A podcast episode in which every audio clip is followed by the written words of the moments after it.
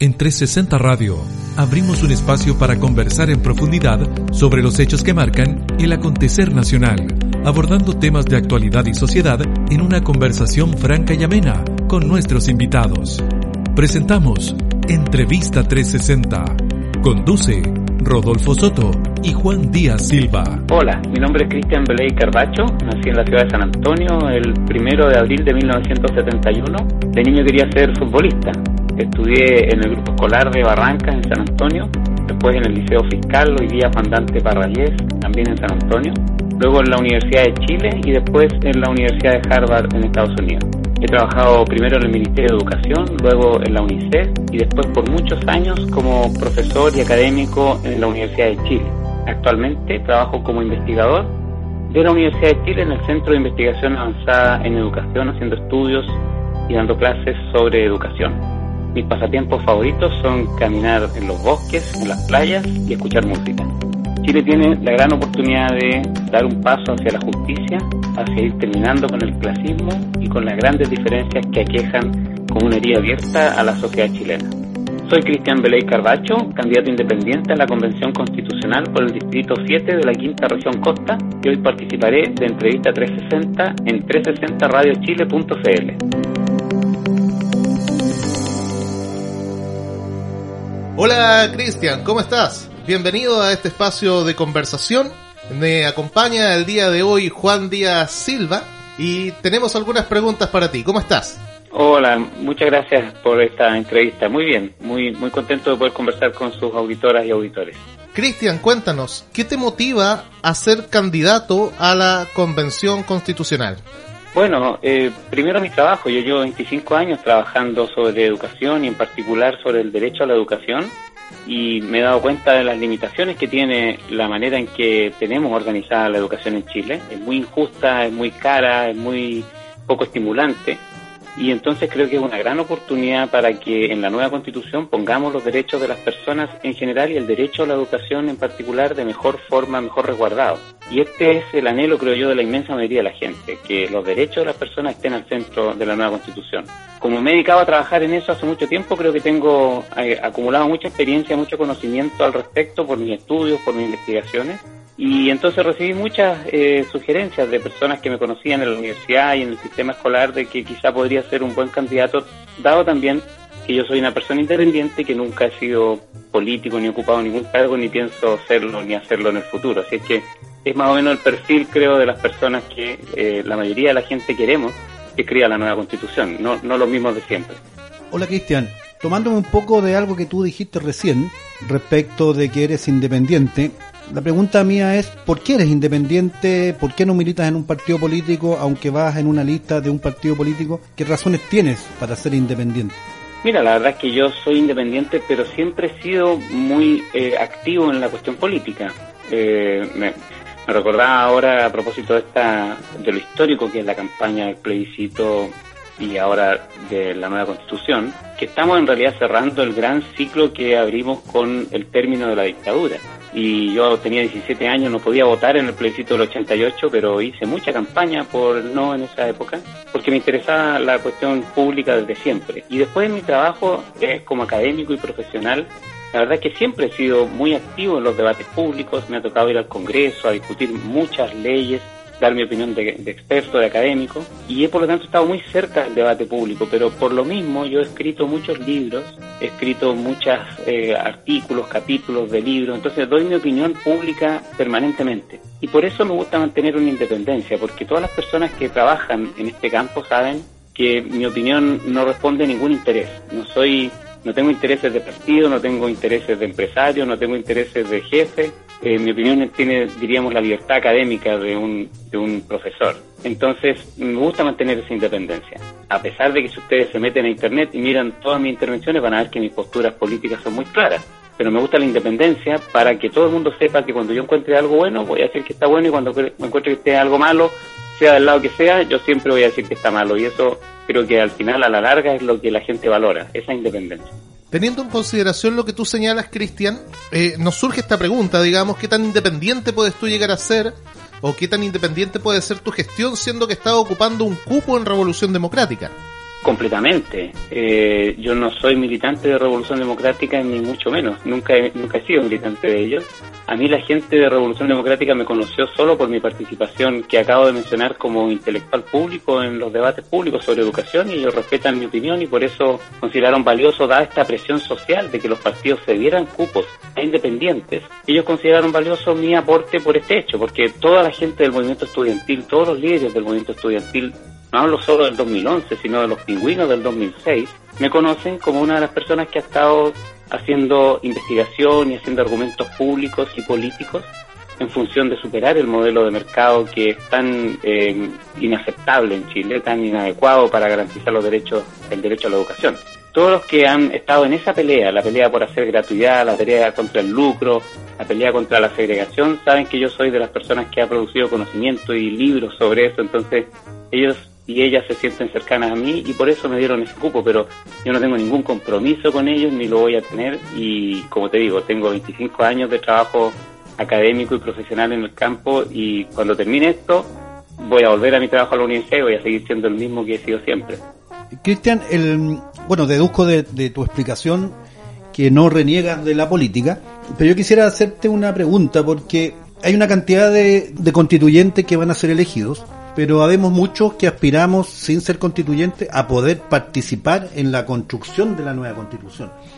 O sea, ¿cómo piensas tú eh, hacer carne que esta, esta constitución nueva, única en la historia de Chile y quizás de muchos países, sea efectivamente hecha por la mayor cantidad de gente posible, por el pueblo, por las organizaciones sociales, por los clubes deportivos, por la junta de vecinos. ¿Tienes pensado alguna manera de cómo llegar a esas organizaciones que te ayuden a construir esta nueva constitución? Claro, mira, yo creo que eso es muy importante. Eh, todo mi trabajo ha sido siempre escuchar a las personas, escuchar sus realidades, escuchar sus problemáticas en el campo que me ha tocado a mí, que es la educación. Pero todo el mundo sabe que mis publicaciones y mis intervenciones públicas y mis debates en, el Congreso, que lo pueden ver, estoy en Internet eh, permanentemente citado, siempre lo que hago es con los pies en la tierra. Y eso es quizá lo que hace la diferencia de otros académicos o de otros políticos o de otra gente de la elite, que en realidad no tiene idea de la experiencia cotidiana del trabajo, de cómo de, verdad se vive en, el día a día de Chile. Y esa, esa vinculación con la, no con la elite, sino con las personas, es lo que yo pienso, por supuesto, mantener eh, como constituyente. Yo pienso primero que la Convención Constitucional debería, cuando discuta su reglamento, acordar que todas las sesiones tienen que ser públicas, que no existan sesiones secretas. Lo digo porque hay algunas personas que están planteando que algunas sesiones o votaciones sean secretas. Yo creo que todo debería ser público, todo debería estar a disposición de todas las personas, cualquier persona debería conectarse y poder escuchar los debates o después recuperar los audios o las transcripciones. Así que creo que la publicidad máxima es una garantía también de transparencia para la ciudadanía. Lo segundo es que yo creo que tiene que acompañarse el proceso de los constituyentes con una mantención e incluso aumento de los cabildos y de los foros y debates públicos que se han estado haciendo. Desde el movimiento social de octubre del año 2019 hasta ahora, por supuesto interrumpido por la pandemia, pero eh, nunca ha cesado, ha habido un gran debate público, la gente conversa sobre esto, conversa sobre las pensiones, conversa sobre la salud, conversa sobre la educación y termina conversando sobre la constitución, el medio ambiente, en fin, los temas de género. Eso tenemos que mantenerlo, hay que mantener una actividad permanente de discusión, foros y cabildos que deberían tener alguna manera de llegar a la Convención Constitucional. En el caso mío, lo que yo pienso es mantenerme en contacto al menos con todos los cabildos que se organizan en el, en el distrito de la Quinta Costa y en particular con aquellos que trabajan en el campo de la educación. Y para esto último, creamos una plataforma que llamamos educacionconstituyente.cl, en que el, compromiso es que todas las personas y ojalá grupos que se organicen para discutir pueden ahí subir sus ideas, subir sus propuestas, subir sus eh, inquietudes y sus eh, críticas y nosotros las vamos a sistematizar y las vamos a llevar a la Convención Constitucional como parte de los insumos del debate. Entonces, estas tres cuestiones creo que son claves. Transparencia total, ante la ciudadanía, nada de secretismo, ningún tipo de secreto en la convención. Segundo, mantener los cabildos y los foros públicos y entonces mantenerse escuchando, participando en ellos. Y tercero, que haya algunos mecanismos en los que, por lo menos en el caso mío, yo me comprometo a sistematizar y llevar a la Convención Constitucional las propuestas y sueños sobre educación constituyente.cl. Estamos conversando con Cristian Beley, candidato a constituyente por la quinta región Costa. Cristian, ¿qué principios vas a defender tú en la discusión constituyente? Mira, yo creo que la idea central más importante, por supuesto que una constitución abarca muchos aspectos de la organización de un país, pero la idea más importante para mí es que Chile se transforme en un Estado social y democrático de derechos. Creo que esa es la idea central. Creo que las movilizaciones sociales que abrieron eh, la puerta de este cambio constitucional tenían en el corazón, en el fondo, la, herida abierta, lo que late en Chile, es el reclamo por la injusticia, es el reclamo por la desigualdad, es el reclamo por la tremenda, tremendo clasismo que existe en Chile, donde la élite empresaria o política se arregla entre ellos con redes de parentesco, con redes de corrupción a veces también, y la inmensa mayoría de la gente tiene en cambio que pagar pollos más caros, remedios más caros, ISAPRES más caras, clínicas más caras, estar en una cola en un hospital, en fin, sufrir los efectos de la colusión y de la tremenda desigualdad que existe en Chile. Entonces, establecer como principios básicos que el ordenamiento institucional de Chile pone los derechos económicos, sociales, culturales y medioambientales en el centro de su, de su organización social y política y económica es la cuestión más importante. Eso supone darle al Estado más herramientas, eso supone establecer cláusulas estrictas de no discriminación. En Chile las discriminaciones son vergonzosas, las hemos visto defendidas como mecanismos de producción de los negocios en los derechos. Yo la veo en educación. Un niño, una niña tiene déficit atencional o tiene necesidades educativas especiales o si sus papás son separados o si su mamá es soltera, los han discriminado, les han discriminado por décadas a las mujeres le han discriminado en las ISAPRES, a las personas que tienen preexistencia. En fin, las discriminaciones son una, una experiencia cotidiana en la vida de los chilenos y las chilenas. Entonces, un principio de no discriminación que organiza el Estado Social de Derechos es lo primero. Y lo segundo, un principio de justicia.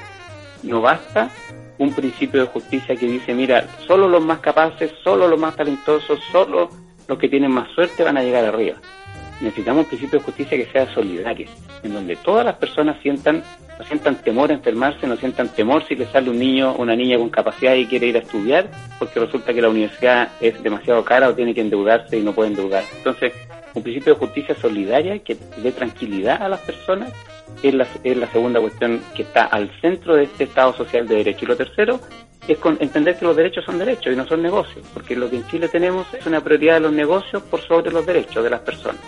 Esos son los principios básicos, si tú me preguntas como lo central que yo creo que hay que defender en la Constitución, es lo que estoy diciendo. Cristian, nuevamente me, tomo de lo, del último que respondiste. De las cosas que tú reclamas que existen en nuestro país, son productos del modelo, del modelo neoliberal impuesto por la dictadura. ¿Cómo crees tú que a través de la Constitución podemos terminar y eliminar este modelo neoliberal que genera, es la causa de toda la injusticia y de la destrucción del medio ambiente y de las condiciones que tú estás planteando recién. Bueno, muy importante, pero eh, lo primero es entender que efectivamente la constitución de la dictadura es parte de un gran plan de reforma y reestructuración de la sociedad chilena que incluyó la constitución, pero que después se expresó en todas estas políticas que estamos diciendo. La municipalización de la escuela, la idea del mercado y la privatización de la educación, la destrucción de la educación pública, las ISAPRE, la desresponsabilización del Estado en el sistema de salud, las AFP, en fin, la privatización de las empresas públicas, todo esto es parte de la enajenación de las riquezas naturales chilenas. Todo esto es parte de ese gran modelo neoliberal que tú mencionaste. Y entonces cuando decimos cambiar la constitución para poner en el centro los derechos de las personas y salir de esta idea de que el mercado es lo que lo resuelve todo, necesitamos entender que la Constitución es solo el primer paso y que después tenemos que ir implementando políticas y creando instituciones públicas que permitan efectivamente hacer realidad esos derechos. Yo converso con las personas, ayer estuve en Cartagena, la semana pasada en Santo Domingo, ahí en La Hornilla, yo converso con las personas y las para las personas es evidente que esto es lo central de la nueva constitución, pero tienen dudas sobre si eso después no se va a quedar solo en el papel y se va a expresar en las políticas. Entonces lo segundo es entender que esto es una lucha larga, el cambio constitucional es un, es un gran logro, va a ser un gran logro, y después tenemos que comenzar a implementar políticas que sean consecuentes. Pero yo lo he visto en educación. Las políticas hacia la justicia, la gratuidad, el fin al lucro han sido dificultadas o retrasadas por este ordenamiento que está en la Constitución y lo mismo ocurre en salud, lo mismo ocurre en medio ambiente, lo mismo ocurre en las pensiones.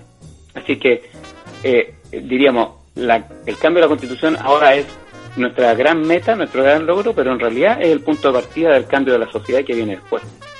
Enfocándonos netamente en tu área, Cristian, desde esta nueva constitución, desde la discusión constituyente, ¿qué propuesta tienes tú para específicamente mejorar la educación pública en Chile?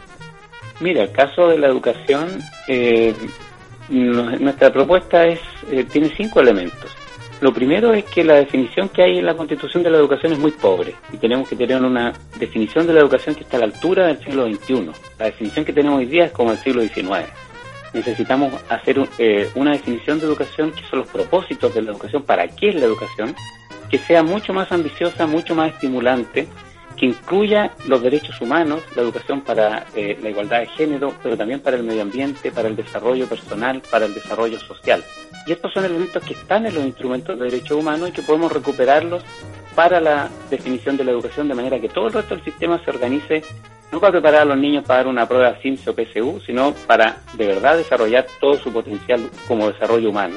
Eso es lo primero. Lo segundo es que el derecho a la educación tiene que ser más eh, generoso, tiene que ser más extendido hoy día es solamente un derecho de acceso para la escuela básica y media, cuando en realidad podemos garantizar como derecho gratuito y universal desde la primera infancia hasta la universidad, o más bien la educación postsecundaria, incluyendo la universidad y los otros eh, institutos o, de formación postsecundaria o los centros de formación técnica. Entonces, podemos decir, mira, la educación va a ser garantizada para todos y todas, va a ser más extendida.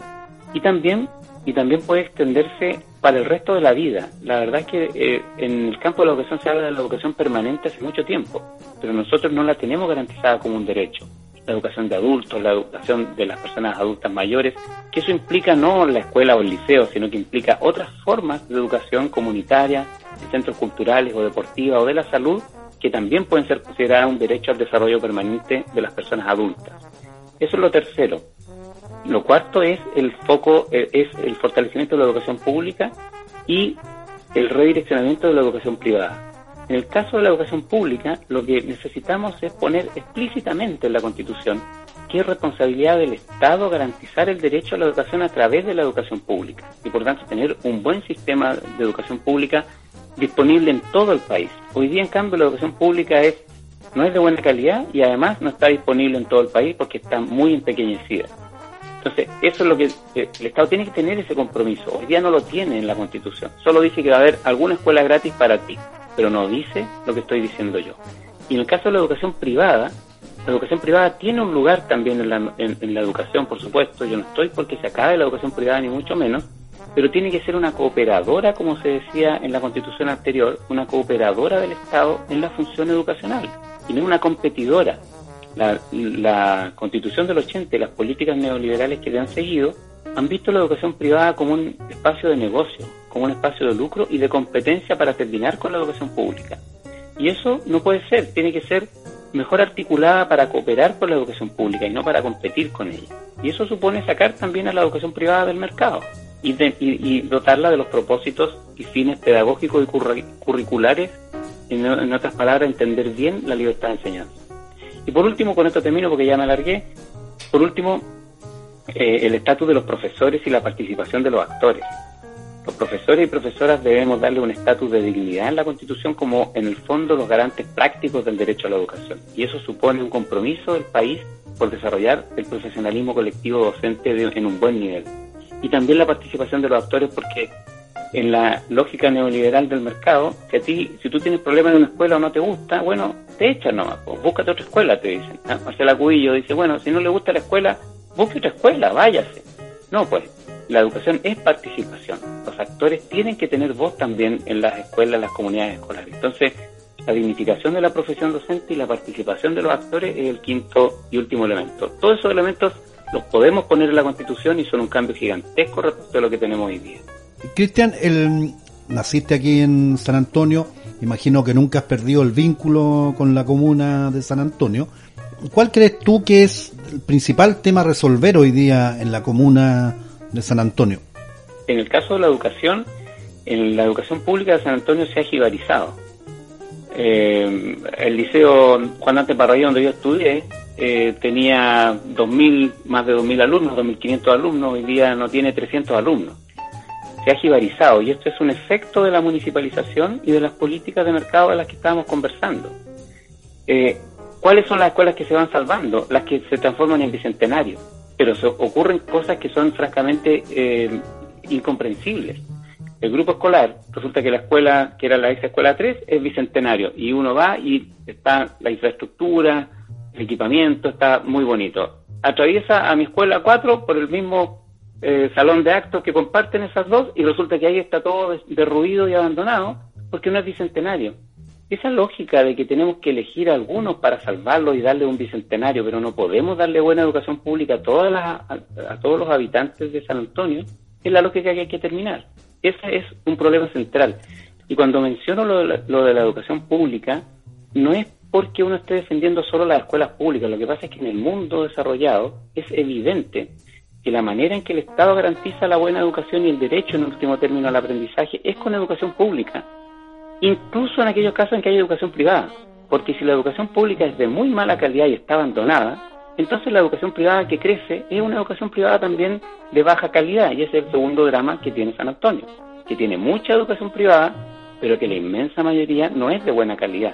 Y no es de buena calidad porque se desarrolló en este mismo contexto de competencia y de énfasis en las pruebas estandarizadas que estoy mencionando, que no fortalece la profesión docente y que no es estimulante para los estudiantes y las estudiantes. Entonces, cuando uno dice fortalecer la educación pública y poner la educación privada en una lógica de cooperación, está diciendo que también la educación privada va a mejorar.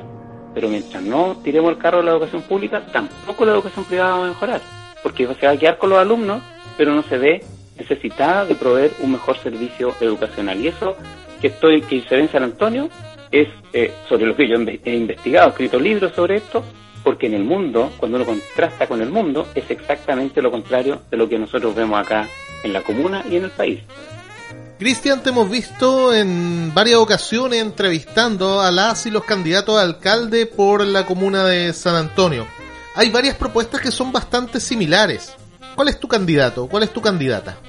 No, yo estoy, estoy ahí ejerciendo una labor de educación ciudadana Fíjate que conversando acá con, las con las vecinas, los vecinos de, ya mencioné Cartagena, Santo Domingo, pero también por supuesto San Antonio, el nivel de confusión y desinformación que hay sobre el proceso electoral, dado que hay tantas elecciones, es muy grande. Entonces la gente confunde elecciones de alcalde, de concejales, de constituyente, de gobernador, no sabe cuáles se eligen por aquí, cuáles son por el distrito. Entonces, viendo ese, ese nivel de desinformación y con las limitaciones que tenemos en la pandemia, se nos ocurrió esta idea de generar un espacio en que ayudemos a las personas, a los ciudadanos y ciudadanas, a informarse también sobre las otras elecciones que están ocurriendo para que ellos distingan mejor, conozcan las propuestas y distingan mejor también la elección de constituyentes.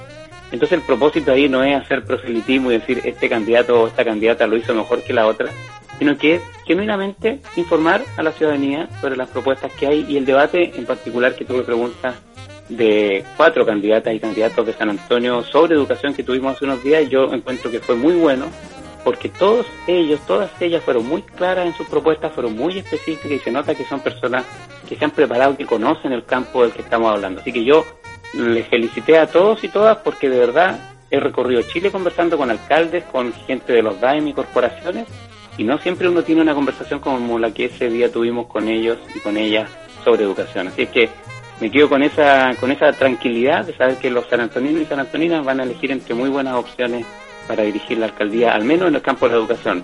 No, no hablamos de otros temas. Y en ese mismo eh, contexto, yo les eh, ofrezco la, eh, mi expertise, mi conocimiento, para canalizar las demandas que de ahí surjan para la nueva constitución, porque no todo se resuelve en la nueva constitución, por supuesto. Entonces, ese es el, ese es el propósito de lo que estamos haciendo, educación ciudadana vivienda. Cristian, es cierto que tú eres independiente, no militas políticamente en ningún partido, podrás tener afinidad de cuanto a tu pensamiento con, con alguno, pero vas en el conglomerado del Frente Amplio. Y mm, hay una cosa muy llamativa, que en el, caso de los constituyentes tenemos como cuatro o cinco listas, que diría uno que es del mismo sector, que son el Frente Amplio, partidos que se salieron del Frente Amplio, independientes que piensan más o menos lo mismo, Además, en el, en el tema de alcalde, habemos, hay a lo menos cinco al, candidatos a alcalde que uno podría decir que son de oposición. Entonces, ¿a qué crees tú que se debe esta situación de no ponerse de acuerdo y ir tan desperdigado, tan disgregado en un momento en que lo que más requerimos es unidad? Estoy completamente de acuerdo contigo. Eh, cuando cuando yo eh, decidí y dije, mire, yo podría ser el candidato a la Convención Constitucional, yo estaba pensando que ojalá la, toda la gente que votamos por el apruebo hubiésemos ido en una sola gran lista. Porque sabemos que la derecha que, que le gusta esta constitución, le gusta la constitución de Pinochet, en realidad eh, votó rechazo y ahora se presenta en una lista todos juntos para escribir la misma constitución. Para ello el cambio de la constitución es que como esta se escribió a máquina en los 80 con papeles amarillos y hojas de calco, ahora la vamos a escribir en el computador, pero es la misma constitución. Entonces, la derecha va toda junta porque ellos quieren defender esta constitución. Y el resto debimos ir lo más juntos posible, lo más unidos posible para de verdad representar ese 80% que quería una nueva constitución. Desafortunadamente, como tú bien dices, los, liderazgos políticos en Chile están por el suelo en mis conversaciones con los vecinos y vecinas, lo primero que te dicen es, ¿y usted es político? No, no es político. Ah, ya, entonces conversemos. Usted es independiente. Entonces, soy profesor de la Universidad de Chile, ah, mire, ya, conversemos. Ahí te abren las puertas, te abren su corazón y te comentan sobre sus sueños. Pero antes, con los políticos no quieren ni a misa. Y los políticos acá dieron otra demostración de que ponen sus intereses partidarios primero que los intereses del país. Porque en la elección más importante, probablemente de nuestras vidas, terminamos divididos en no sé cuántas listas las personas que queríamos una nueva constitución. Así que yo creo que lo que lo que no hicieron los políticos deberíamos hacerlo los ciudadanos y ciudadanas y tratar de concentrar nuestra votación, porque si la dispersamos, los únicos que celebran son los de la derecha, o sea, los que quieren la misma constitución. Así que estoy completamente de acuerdo con lo que tú dices y por eso creo que es muy importante que no nos dispersemos y que nos que nos congreguemos en las listas que de verdad pueden eh, doblar doblarle la mano a quienes quieren mantener la misma constitución. Ahora, en mi caso personal, eh, yo además creo que es muy importante que haya alguien de acá del litoral central que represente también a la comunidad de esta zona, porque así como eh, luchamos contra el centralismo de Santiago, también hay un centralismo de Valparaíso respecto de Cartagena, San Antonio y Santo Domingo. O sea, el litoral central y San Antonio en particular, que es en realidad el puerto más importante de Chile hoy día, resulta que está políticamente y económicamente depende de las decisiones de, Valparaíso y también eso se expresa en las candidaturas. La inmensa mayoría son de allá y también eso creo que es importante que lo pongamos en, al momento de votar. O sea, que alguien de acá, de la, de la zona, pueda también participar en la nueva constitución. Así que yo más bien hago un llamado ahí a que la sensatez que no tuvieron los políticos la tengamos los ciudadanos. Cristian, respecto a lo que tú mismo señalas, el distrito 7 es un distrito amplio que abarca toda la quinta región costa. ¿Sientes tú que esa división territorial de alguna forma puede perjudicar el poner los grandes temas de San Antonio sobre la mesa? Mira, en realidad no lo creo, no lo creo si es que si es que somos capaces eh, de tener un representante en la nueva constitución. Yo estoy postulando para quedar, no estoy postulando para poner temas en el debate público, sino para de verdad quedar en la, en la, nueva, en la convención constitucional y llevar las demandas de la educación, de los derechos sociales, pero también de las, de las provincias en general y por supuesto del litoral central a la nueva constitución. Pero hay que entender que la constitución es para todo el país. No, esto no es una elección de alcalde o de concejales, que ahí sí eh, mire, el problema del agua, el problema de los alcantarillados, el problema de las veredas, el problema de los consultorios, los tienen que abordar y, resolver. Estos son problemas nacionales que tenemos que, por supuesto, ver la manera en que se expresan en cada comunidad, pero después hacer el ejercicio de bueno, ¿y cómo eso lo ponemos en la Constitución? Conversando con las personas, a mí me, siempre me, me agrada, me sorprende positivamente la sensatez de las personas comunes y corrientes, que siempre es mayor que la de los líderes, que la de los la de la clase alta por lo pronto y que también que la de los políticos. Las personas entienden muy bien esto. En mis conversaciones eh, en el puerta a puerta que hemos estado haciendo estos días, la gente entiende que lo que estamos haciendo aquí es pensar el país para los próximos 50 años y siempre te dicen, mira, esto es por los hijos, por los nietos. Entonces yo creo que esa mirada a largo plazo, a partir de nuestros problemas, a partir de nuestras demandas, la gente entiende que es la que tenemos que tener para la nueva constitución y que eso es distinto de elegir un alcalde o un concejal. En tu presentación decías que te gustaba el fútbol. ¿Crees tú que la Constitución tiene espacio para el deporte? Claro, eh, cuando dije antes, por supuesto, el deporte en sí mismo, la vida, la vida sana, el derecho a la salud incluye no solo esta dimensión reactiva de curar la enfermedad, sino de proactiva de promover una vida sana y saludable, que incluye los aspectos del medio ambiente, pero también las oportunidades en los espacios. Y en el caso mío, por ejemplo, que jugué toda la vida en el club español, y por tanto conozco muy bien toda la liga amateur y toda la vitalidad que hay ahí, es muy importante fortalecer eso, porque al final eso es la educación en otro aspecto, la educación informal de la que yo hablaba, la educación eh, que está más allá de las escuelas.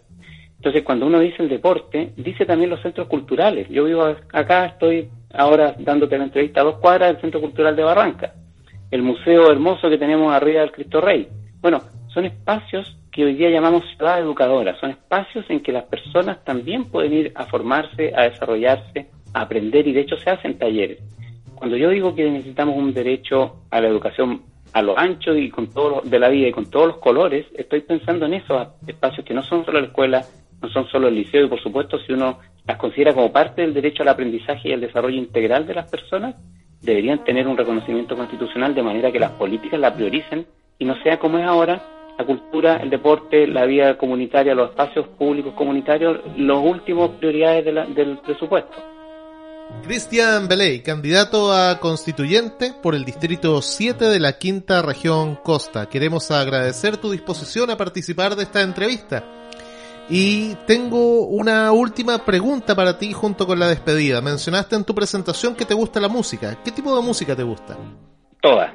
Creo que de verdad lo pienso. Todos mis amigos y amigas saben que siempre digo lo mismo. De todos los inventos de la humanidad, no me sorprenden ni los computadores ni los, ni los cohetes que llegaron a la luna. La música es lejos el invento, el mejor invento de la humanidad. No imagina el mundo sin música. No, yo no lo puedo imaginar. Así que me gusta toda. Escucho todos los tipos de música que puedo escuchar.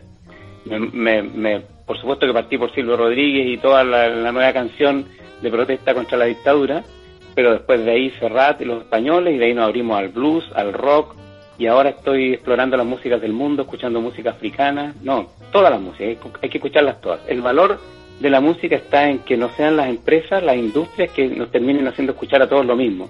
El valor está en las músicas tradicionales, en las músicas folclóricas, en la música de las comunidades, que son las músicas vivas.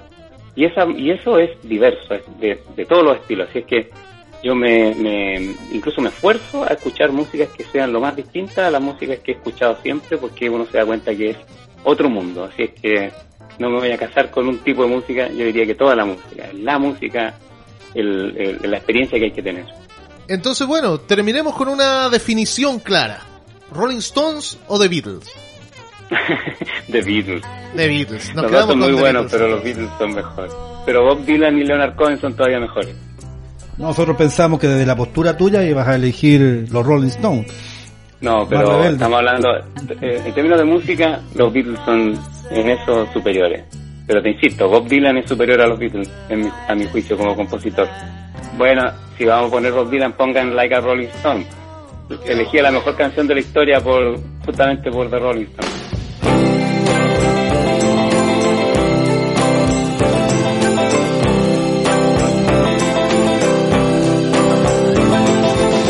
upon a time you dressed so fine, threw the bumps of dime in your prime. Then you, people call, say beware doll, you're bound to fall, you thought they were all kidding you. You used to laugh about everybody that was hanging out. Now you don't talk so loud. Now you don't seem so proud about having to be scrounging your next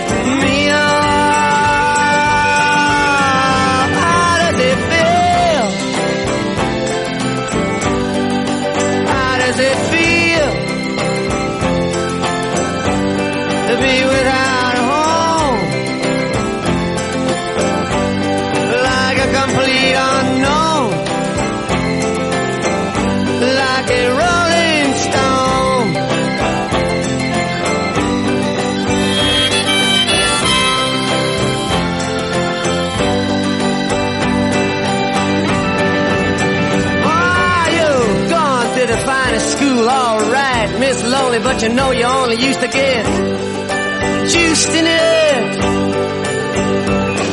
Nobody's ever taught you how to live out on the street, and now you're gonna have to get used to it. You say you never compromise with a mystery tramp, but now you realize he's not selling any alibis as you stare into the vacuum of his eyes and say, do you want to make a deal?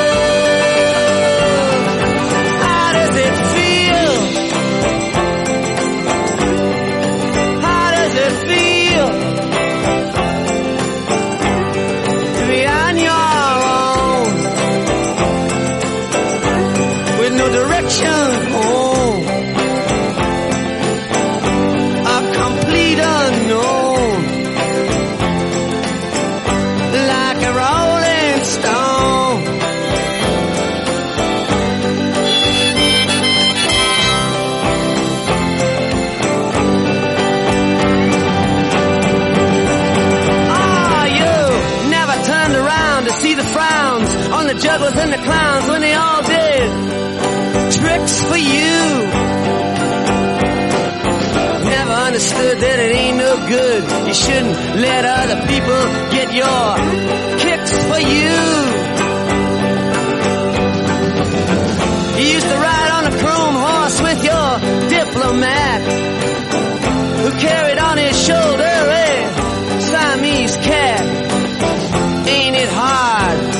hard when you discover that he really wasn't where it's at? After he took from you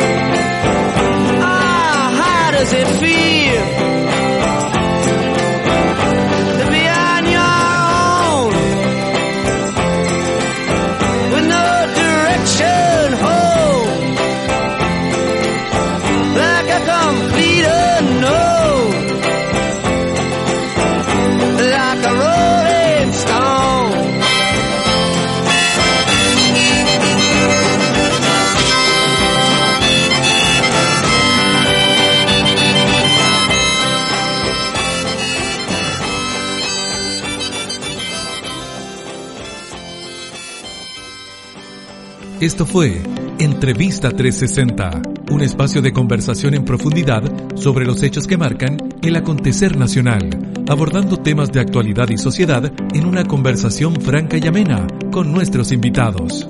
Entrevista 360 es una presentación de 360 Radio.